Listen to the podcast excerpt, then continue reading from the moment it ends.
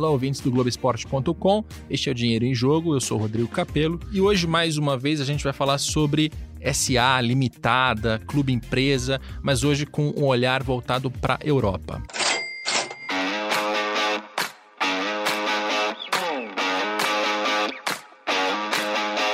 Para falar sobre clubes europeus, suas estruturas societárias, suas administrações, eu trouxe um especialista, acho que um dos maiores que a gente tem aqui no Brasil. Genchito a bola, hein, Oliver? Oliver Sites, hoje está no Atlético Paranaense, mas tem um currículo bem legal. Tudo bem? Tudo bem, muito obrigado pelo convite. É, um bom dia, boa tarde, boa noite para você que está ouvindo. Uh, espero que seja uma conversa muito bacana. O Oliver, para quem não conhece, já trabalhou em clubes, né? Eu lembro no Curitiba, um tempão Curitiba, atrás, né? Curitiba um tempão atrás. Fez um mestrado, um MBA. Doutorado. Não é mestrado, né? Doutorado. Doutorado. Fez doutorado. um doutorado na Universidade de Liverpool. De Liverpool. É, em futebol indústria business. do futebol. É, Isso, traduzindo aqui, indústria do futebol. Trabalhou em patrocinador, Isso. também na, né? Uma multinacional francesa. Fiquei três anos lá. Aí eu fui para para a universidade University College of Football Business em Londres, que era no chique. estádio de Wembley, é uma universidade parceira da, da Football Association. Uhum. Ah, Football Association é a, é a CBF inglesa, para quem, CBF pra quem não inglesa. conhece. A, a federação.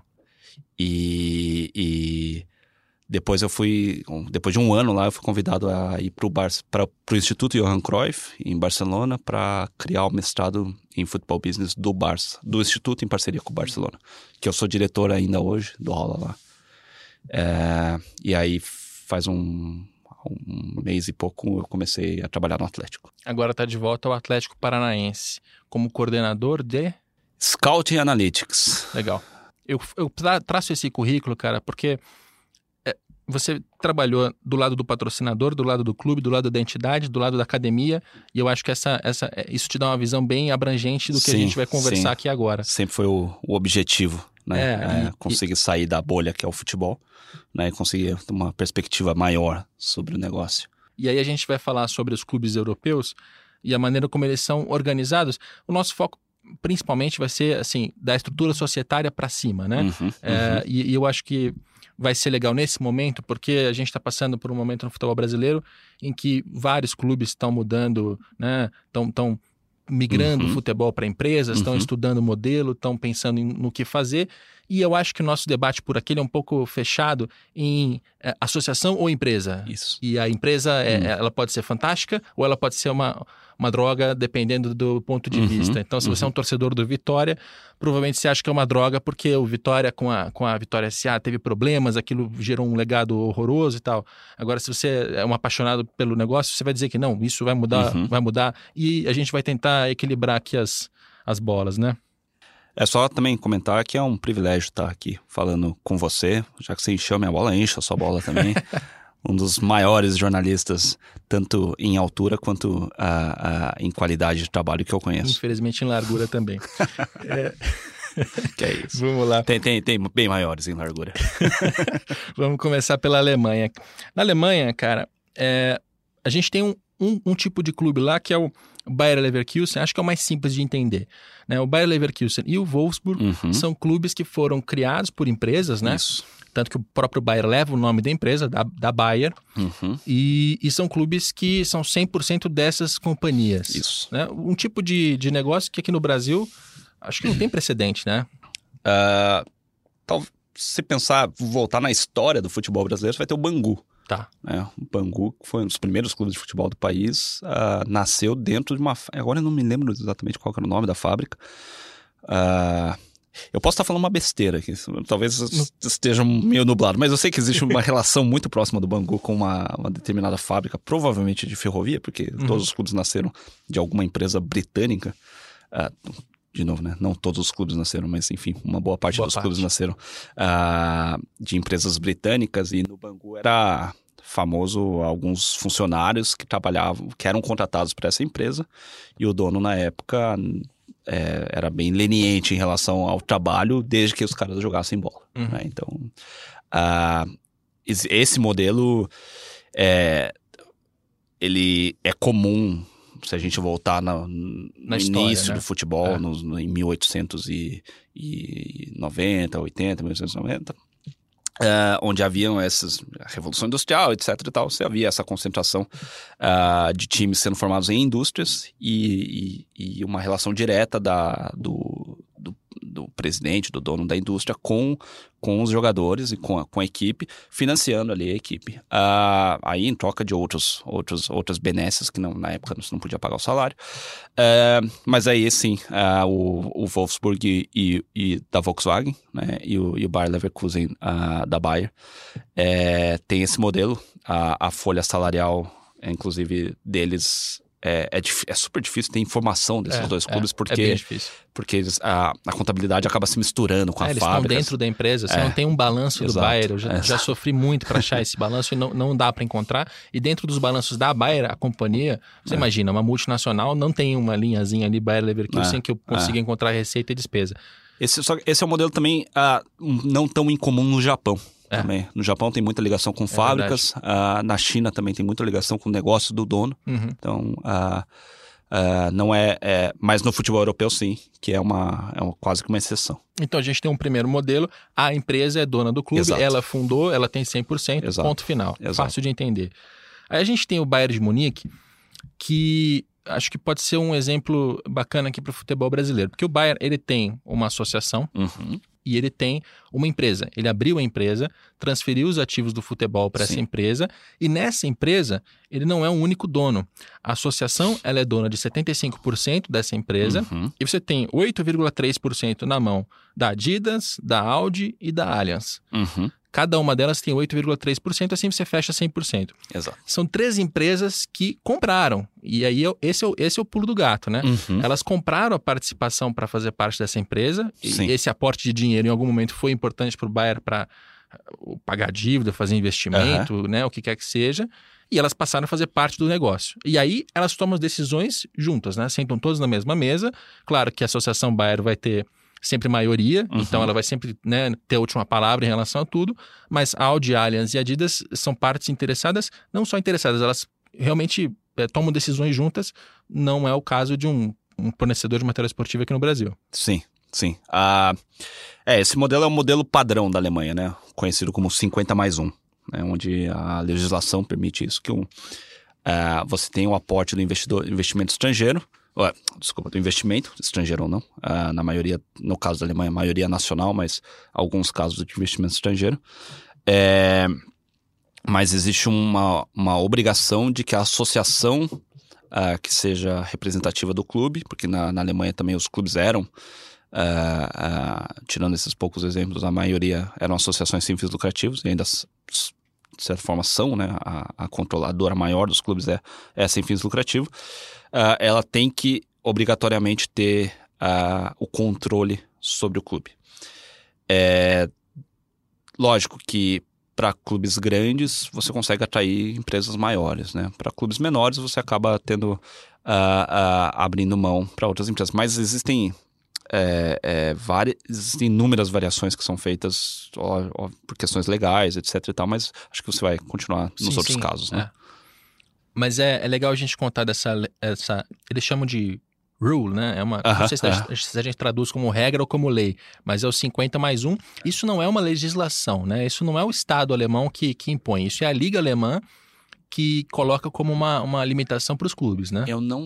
Eu acho que é uma legislação. Eu é? acho que ela tem um apoio do governo. Uh, não acho que seja só uma questão de liga. Eu acho que existe um envolvimento público nisso, porque até porque se não houver eu imagino que isso possa ser facilmente contestado. Tá. Né? Então, mas existe. Porque é importante isso dar esse contexto que Alemanha, na Alemanha o futebol é. Ele é muito social. Né? Ele tem um pé social muito forte. Ah, então, nem o governo, as ligas, elas não estão dispostas a, a abrir mão ah, do, desse lado social, desse lado amador do futebol, ah, em prol do 100% empresa, que é o caso da Inglaterra. Né? E isso cria uma certa anomalia na indústria, porque, para todos os efeitos, a Alemanha deveria ser o país com o futebol mais rico do planeta. Porque a Alemanha é muito mais rica do que a Inglaterra, a população da Alemanha é maior do que a da Inglaterra, a, a média de público da Alemanha é maior do que a da Inglaterra, a, a seleção alemã é muito mais vitoriosa do que a da Inglaterra. Ela tem todos os pré-requisitos que dão para ela uma condição de, em teoria, de um domínio esportivo global. Uh, só que porque ela tem essa, esse pé social, ela se autolimita a não fazer isso. Então, essa lei, essa regra, uh, é um indicador disso. Então, diferente da Inglaterra, o cara não vai poder chegar com, e comprar um clube. Uh, essa restrição financeira faz com que os clubes alemães não possam comprar qualquer jogador. Eles perdem uh, jogador para o mercado inglês uhum. uh, e com isso eles perdem performance nas competições europeias. É, e também um outro uma outra manifestação disso é a questão do, do, do ticket, que precisa ter 10% do ingresso vendido a um preço social que atenda ao, ao assalariado, mais, as classes mais baixas da população, que também é um outro sinal de como é, é ligado à comunidade, o futebol na Alemanha. Né? E esse é um, um contraponto muito bacana assim, em relação ao futebol inglês, que tem um ponto negativo para o torcedor é que, em termos de competição europeia, você só consegue ter um ou dois clubes de fato brigando por alguma coisa, porque o resto não consegue. Isso eu acho bem legal da gente esclarecer. Porque a gente pode olhar para esse modelo e, se a gente olhar com essa visão social, de que os clubes são instituições que representam a cultura do país, que uhum. tem, né, tem uhum. funções, funções sociais. Pode, a gente pode olhar para isso e falar faz todo sentido. Uhum. Mas isso também tem um, um, um lado contrário, que é na hora que o, o, o, clube alemão vai disputar com o clube inglês a contratação de um jogador, Exato. ele tem menos dinheiro. E, e perde jogadores. E perde jogadores. mas não consegue segurar talento na Alemanha. O cara despontou, ou o cara vai para o Bayern de Munique, ou o cara Exato. vai para um grande clube da Europa. E isso faz, inclusive, a própria Bundesliga, os próprios clubes alemães a repensar esse modelo o tempo todo. Né? Se você pesquisar, assim, no site da Bundesliga tem um texto explicando o que é o 50 uhum, mais 1. Uhum.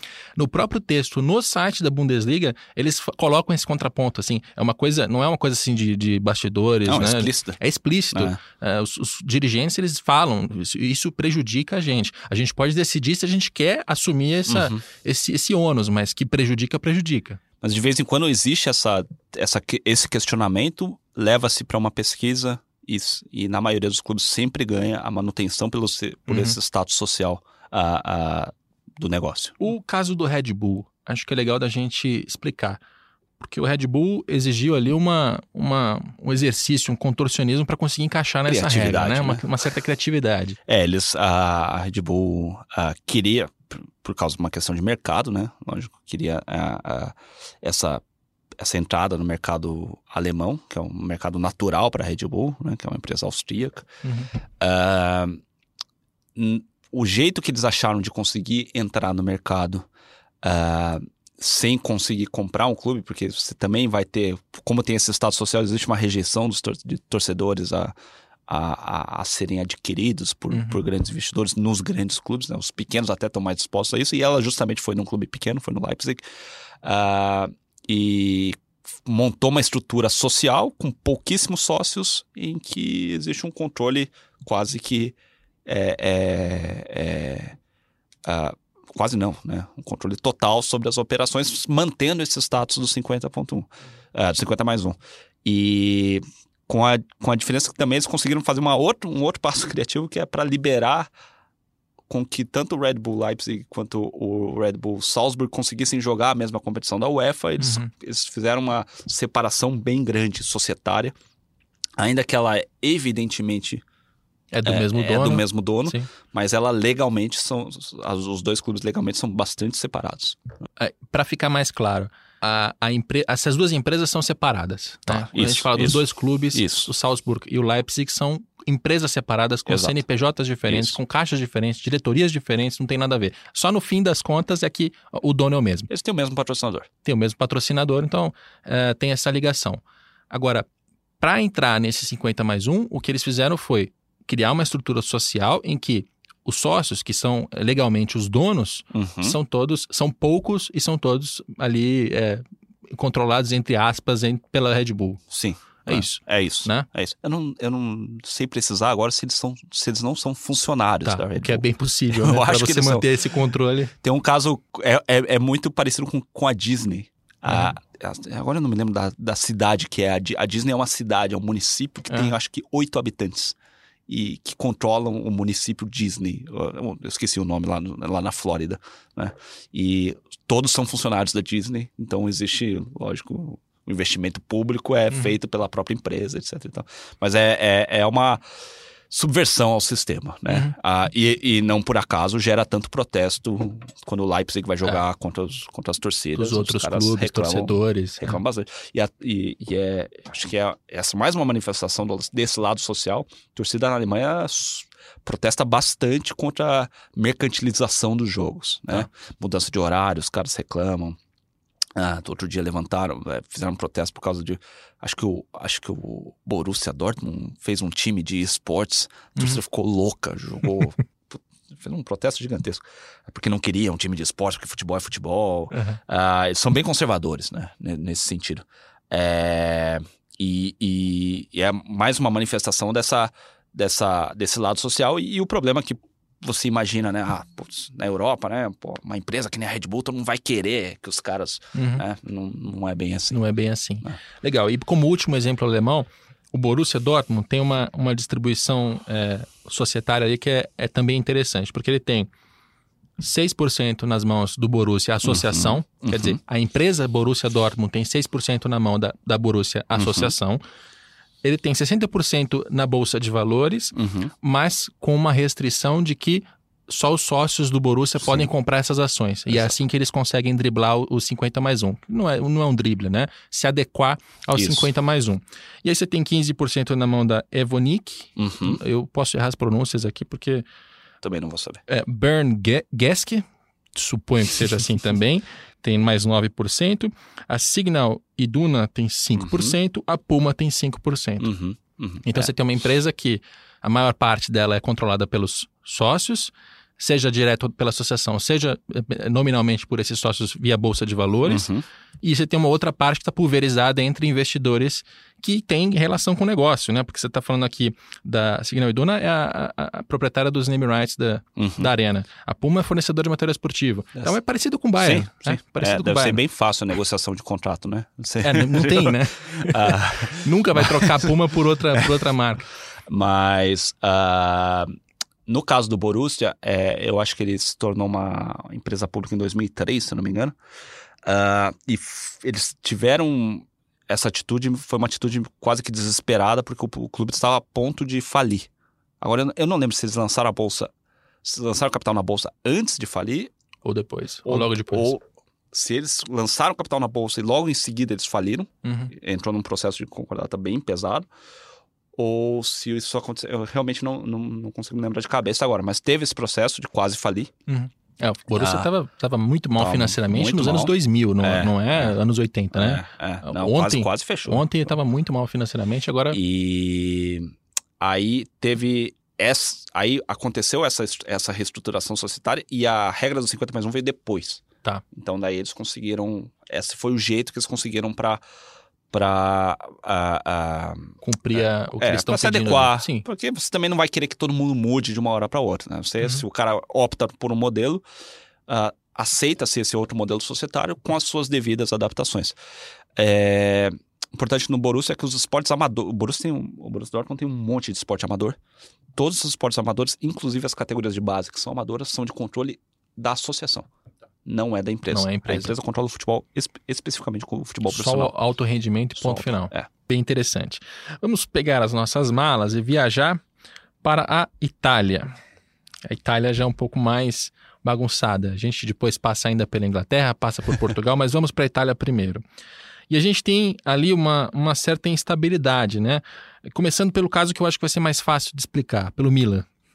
né? O Milan tem hoje 99,93% na mão da Elliott Advisors, uma, uhum. um grupo americano. Um dos maiores venture uh, maiores é, é, hedge funds do mundo, né? Ah, o, o, o, o Elliott é, é antiquíssimo. O, o, o Elliott, que é o dono do fundo, é um dos caras é, mais, um dos, um dos investidores mais respeitados no planeta.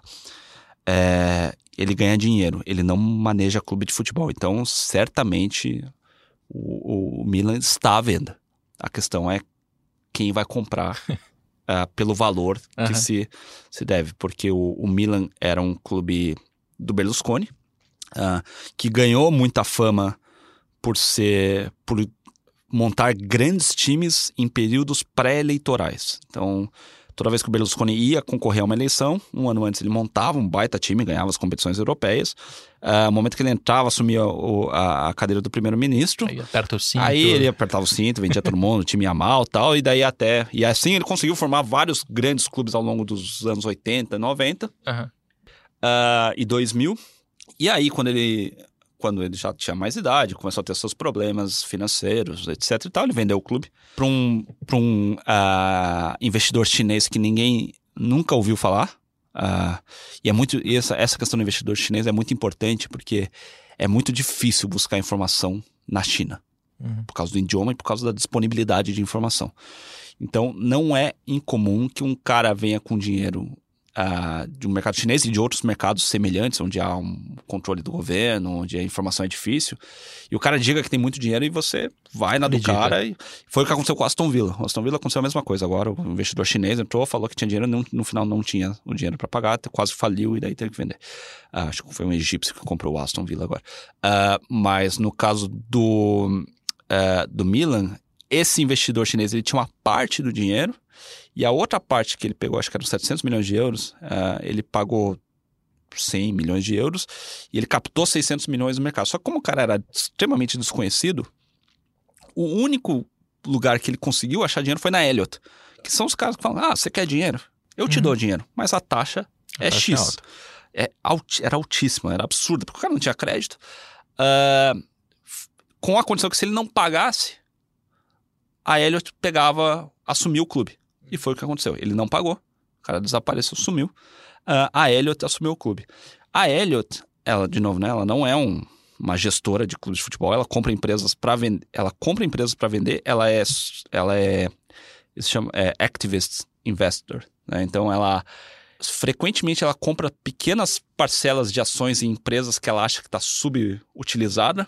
Ela derruba todo mundo, muda o CEO, muda, dá um jeito de mudar toda a gestão, assume o controle e vende a empresa. Ela, não sei se você assistiu Billions, aquele seriado do Netflix, ela é mais ou menos isso. Ela é muito inspirada na. O Elliot é, foi o cara que ah, embargou um barco da Marinha Argentina num porto de Gana por causa que o, a Argentina não tinha pago o- os títulos da dívida nos anos 2000. Tá. Esse é o poder do cara. o cara consegue embargar um, um barco de uma marinha de um país, né? Ah, e aí o cara assumiu agora o Milan, seguiu o roteiro, rapidinho pegou o Ivan Gazidis do Arsenal, pôs o Ivan Gazidis para administrar o Milan, ah, foi, virou o CEO do Milan faz acho que um, nem um ano. É, E agora, evidentemente, tá à venda. Só que, óbvio, né? Futebol é um pouquinho mais complicado de você conseguir vender a, a- Um clube de futebol. Do tamanho do Milan ainda, né? que não gera fluxo de caixa, Aham. que só gera prejuízo.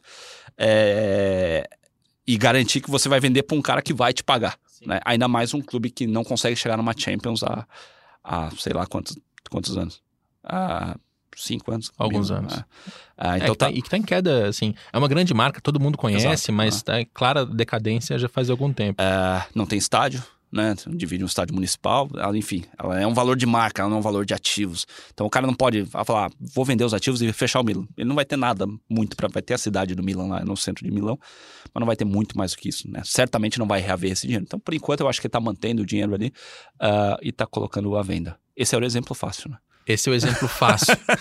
e você mencionou o que é um hedge fund. Acho legal a gente tentar explicar um pouco mais para o nosso é, leitor de, de esportes ouvinte de esportes.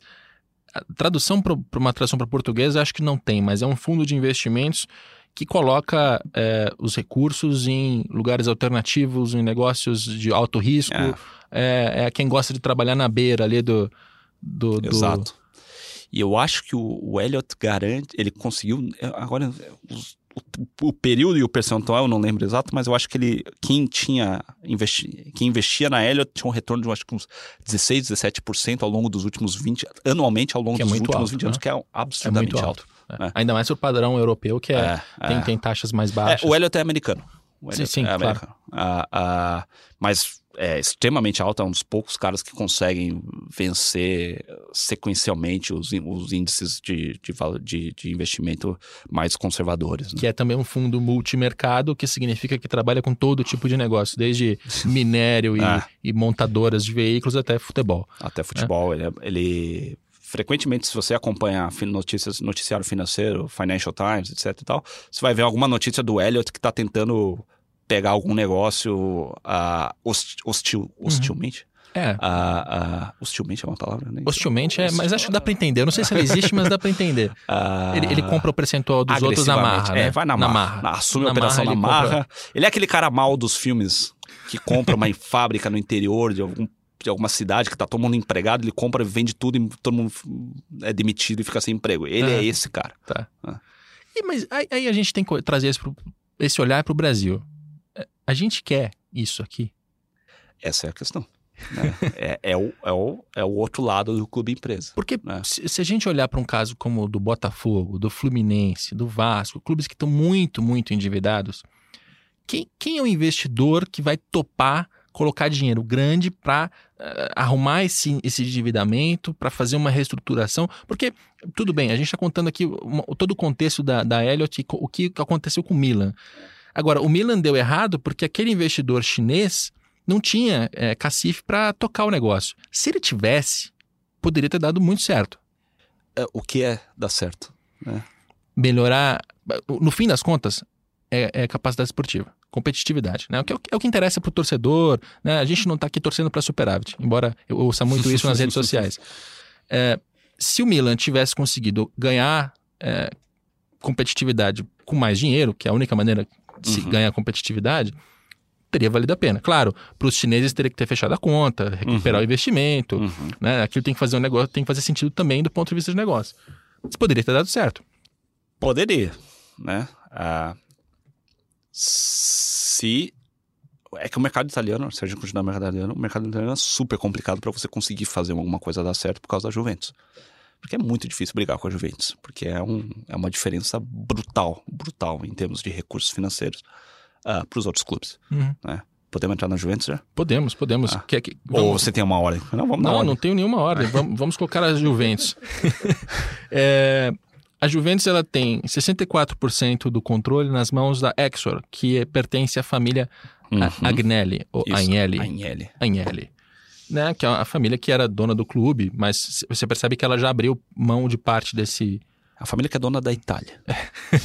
ok, assim fica mais claro. uh, e aí você tem na Juventus 64% na mão dessa família, 11% nas mãos da Lindsay Train, uhum. que é também uma.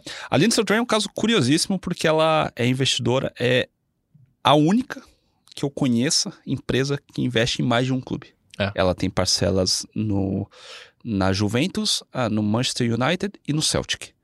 É. E a razão que eles fazem isso é puramente financeira. Uh, porque, pelo que eu entendi das conversas, que eu tive conversas bastante limitadas com pessoas próximas ali em seu trem. Uh, mas a ideia é comprar o equity, as ações, uhum. uh, por um valor por 10 e esperar 20 anos para vender essas mesmas ações por 20. Né?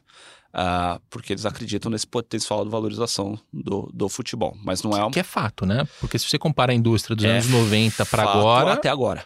Até né? agora. É. Se é. a aceleração do investimento do, do, das receitas do futebol vai continuar na mesma toada, é uma, é uma discussão. É, é para um outro podcast. É para um outro podcast. Mas, já, mas eles estão apostando nisso. É, mas tem indícios já que, que não é bem tá assim. batendo no teto. Tá, tá, chegando a um teto uh, por N questões que valem um outro, outro podcast. Mas uh, a Lindsay faz isso. Ela não tem controle sobre nenhum dos clubes. Ela senta ali no, no board lá por causa das ações dela, mas efetivamente. E ela não vende as ações. Né? Ela tá mantém tá ali, com ela. Mantém é. com ela. E eu acho que vai estar tá esperando uma valorização. Imagino que tenha comprado nesses três países por ter identificado clubes organizados uh, com potencial de crescimento.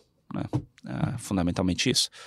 É, mas vamos lá, continua. 64% na mão da família Agnelli, 11% na Lindsay, fechamos 75%. Os outros 25% estão na Bolsa de Valores, uhum. abertos para qualquer tipo de investidor. Sim. Então, se você é torcedor da Juventus, você pode ir à bolsa, comprar uma parte do clube e se tornar de fato dono. Se que não você tá quer ouvindo dizer esse podcast, você pode fazer isso. você- é qualquer um, é? torcedor ou não, europeu ou não, qualquer parte do mundo. O que não quer dizer que esse torcedor vai mandar no clube, porque Hum, o controle continua na mão do, Zan, É isso, do, isso, do Zanielli. Isso, isso é importante. Ah, em geral, clubes que têm ação na bolsa de valores, eles têm dois tipos de ações. É o que startups de, Uhum. de tecnologia fazem. Elas colocam dois tipos de ação.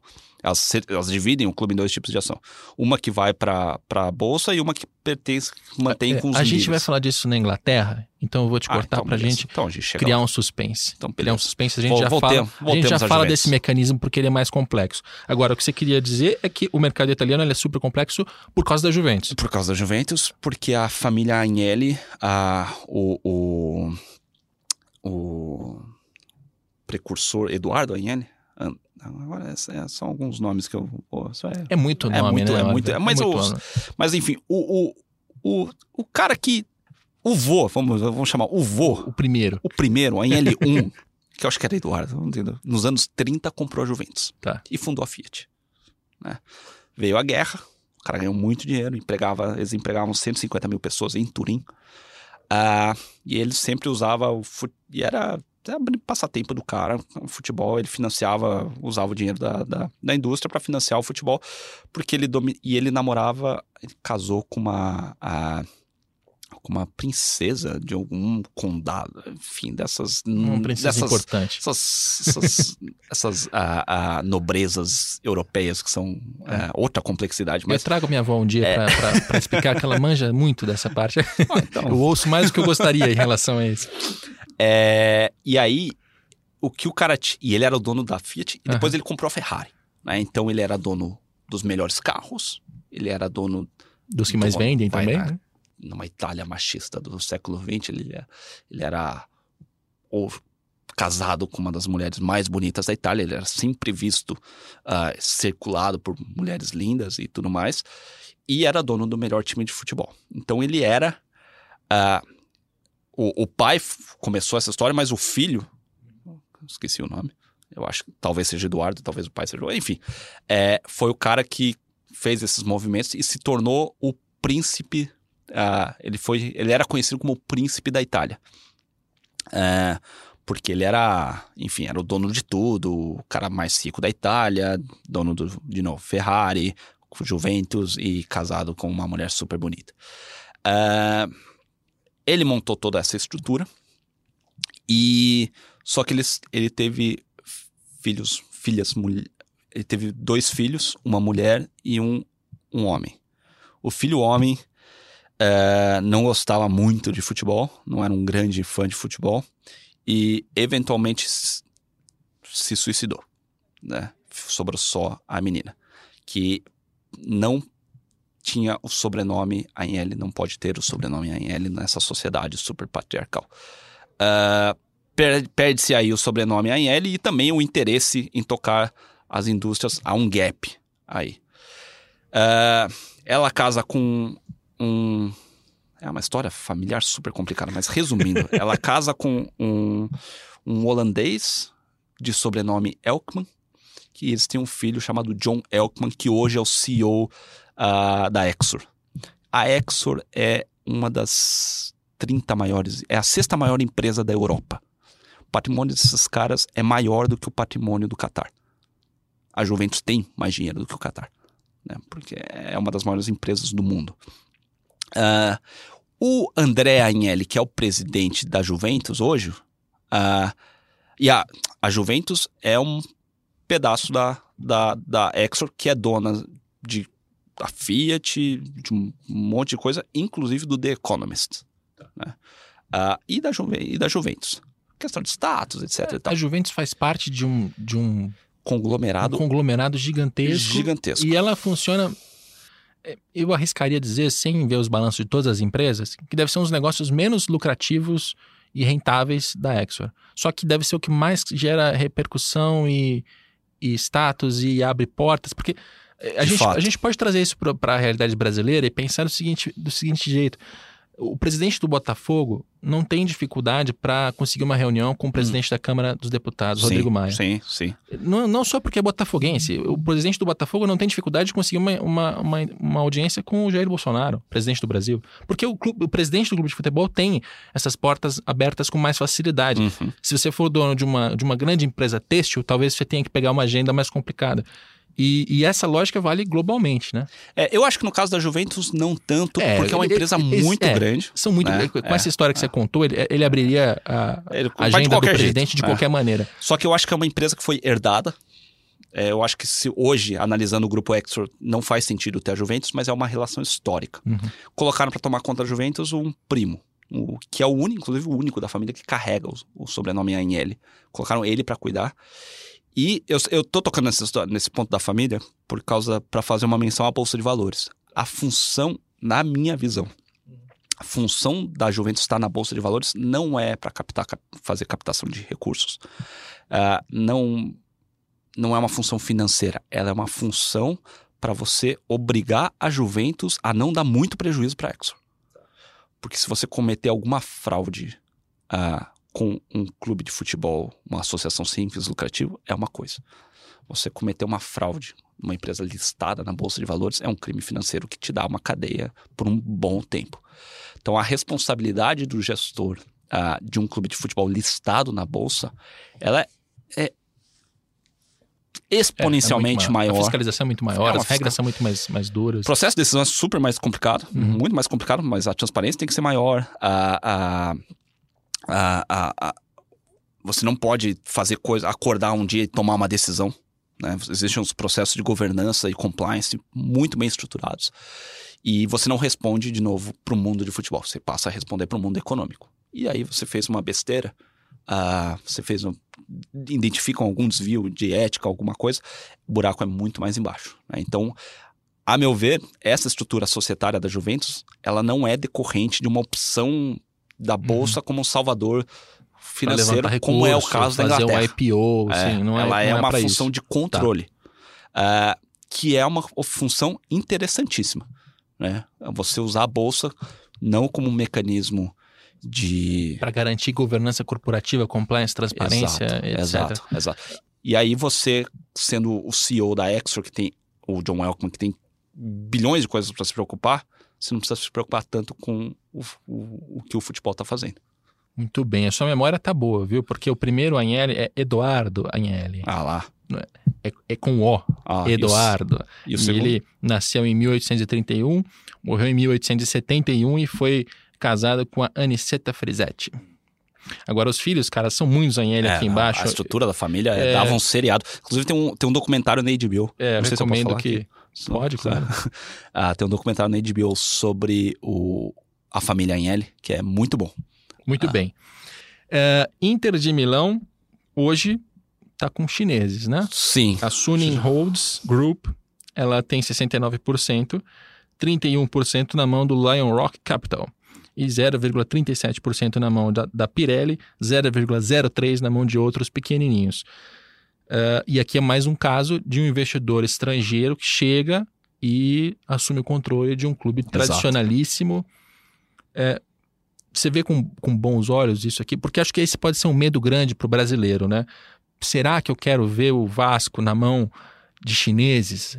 O controle na mão dos chineses? Cara- Não é que ele colocou uma grana lá e o Vasco é administrado pelos mesmos portugueses. Não, é, ele é administrado por chineses. É, é- é um bom ponto, porque a gente ah, tem que. Se a gente voltar um pouco. Essa onda de privatização, chamar privatização do futebol no Brasil não é nova, ela já teve uma onda no final dos anos 90. Hum. E teve um monte de clube que criou empresa na época e passou o capital para grupos estrangeiros. Inclusive o Vasco passou para o Bank of America, que foi um caso famosíssimo. Uhum. E o Flamengo para ISL, o Grêmio também para ISL. Ah, teve vários casos e deu problema por causa da gestão de controle. Né? Porque o clube não queria passar, só queria o dinheiro e não, que, não aceitava passar o controle para o investidor.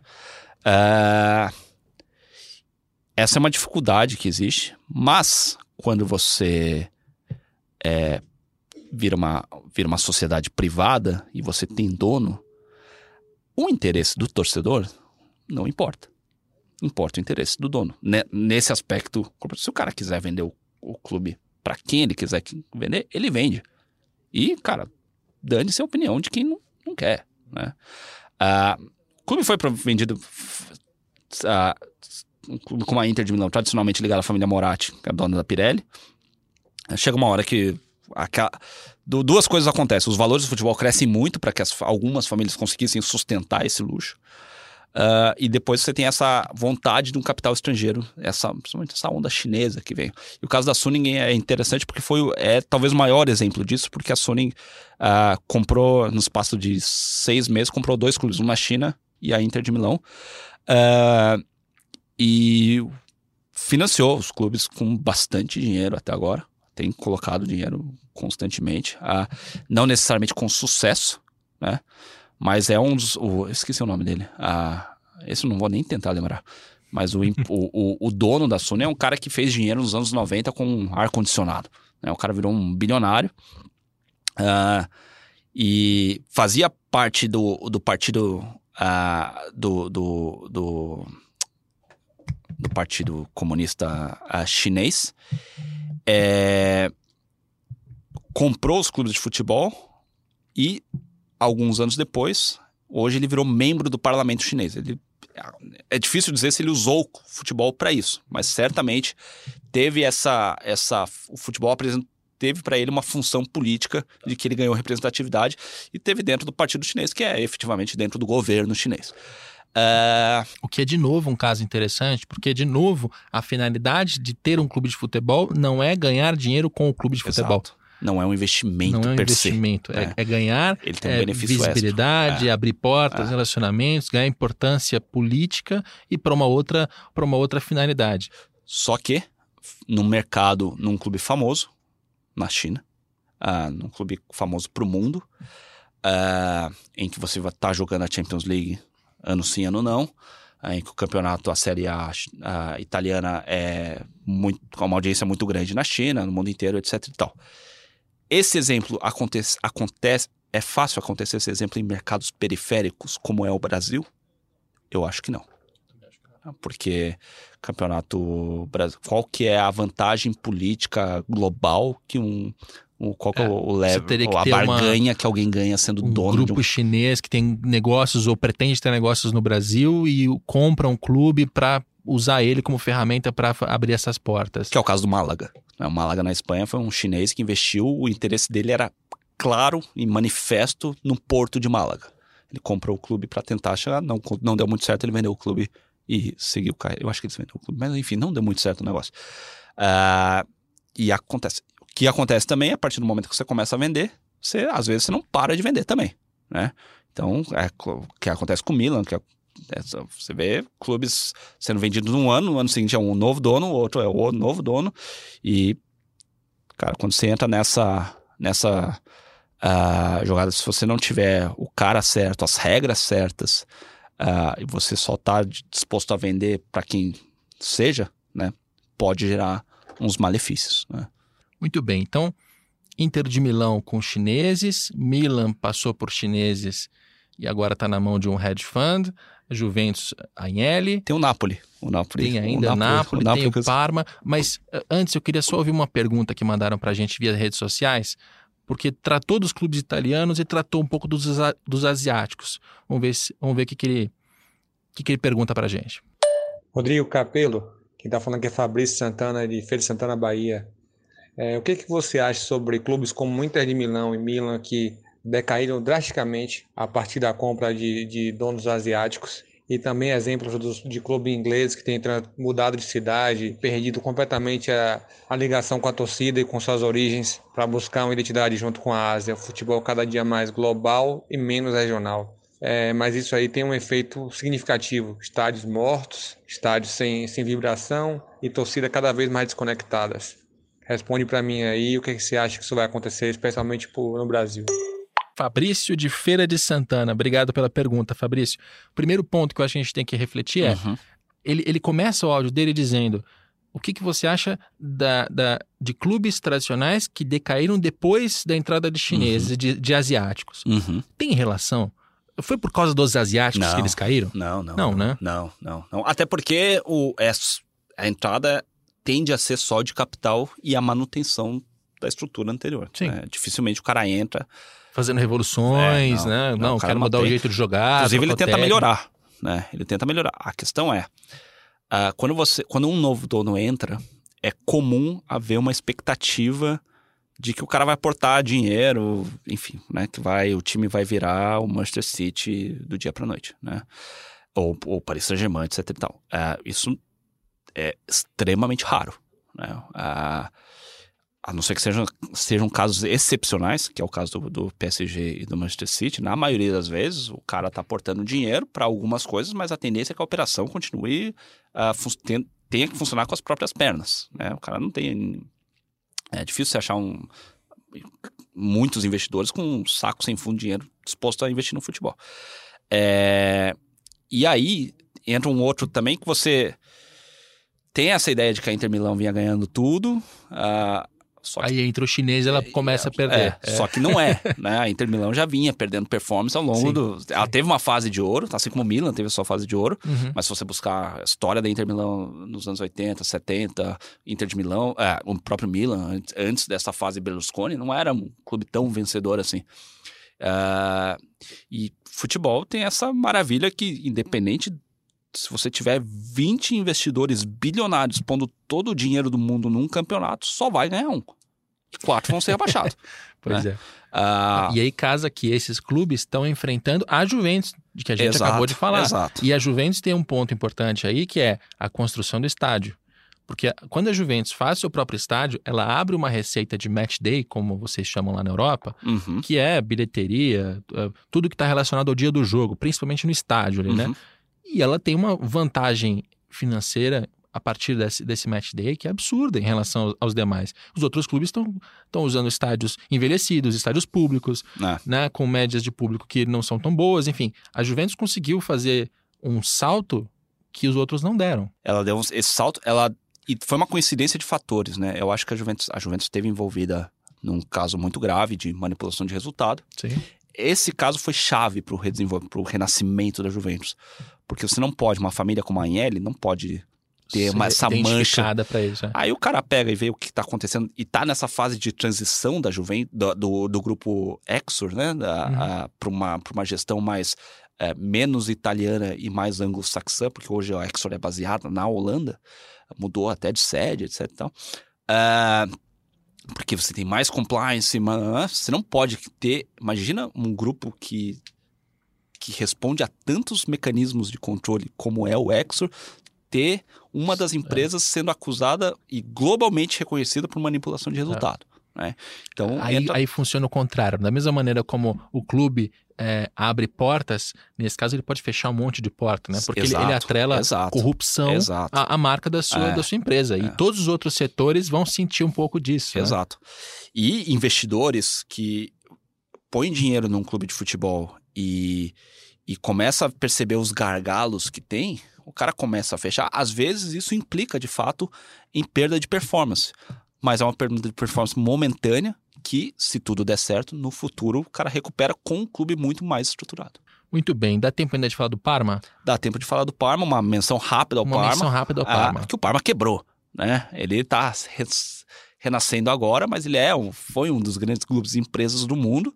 Super- um grande aporte da Parma lá num dos maiores escândalos de lavagem de, finan- de dinheiro da história da humanidade, né? Ah, e ele foi vítima disso. É, então é, ah, é um sinal de como, por exemplo, você tem isso acontecendo ah, e o, o clube, por causa da empresa, o clube desaparece, praticamente desaparece e depois tem que leva anos e anos e anos para voltar das cinzas, né? E talvez não volte naquele mesmo nível de competitividade que estava antes, porque se o Parma nos anos 90 tinha capacidade de competir de igual para igual com Juventus, Milan e Inter, hoje em dia não, Exato. a gente não espera mais por isso e talvez não volte mais. não, não vai né? voltar. E uma menção especial ao Napoli, que, cujo dono é um cara italiano da Gema, dono de um estúdio de porno chanchada. É um espetáculo. Que o- e que o Napoli é, desses todos que a gente falou, o Napoli é o, é o único que o clube fatura mais dinheiro do que a empresa que o cara tem. Uh, e é, é, é, é, o Aurélio de Laurentiis é, é um caso espetacular, mas só poderia acontecer em só Nápoles. Na Itália, né? em Nápoles. Muito bem, esses dois, dois últimos casos a gente fica devendo mais detalhes porque o nosso tempo do podcast está estourando. Eu não pretendo fazer podcasts de uma hora e meia, duas horas aqui. E, inclusive, a proposta inicial era que a gente tivesse um podcast para falar de Europa. E, como você deve ter percebido, falamos da Alemanha, passamos pela Itália e só. Então, segunda-feira que vem, a gente se encontra novamente, de novo com Oliver Sais, para falar sobre Inglaterra, sobre Portugal, sobre Espanha, sobre países que a gente não passou desta vez. Muito obrigado, vai ser muito legal poder voltar aqui semana que vem. é, as, os nossos ouvintes vão, vão nos aguardar semana que vem. A gente continua por aqui. Muito bem, esse, esse, podcast tem a produção do Leonardo M. Bianchi, tem a coordenação do Juliano Costa e do André Boaventura. E a gente se vê segunda-feira que vem de novo para falar sobre clube empresa na Europa.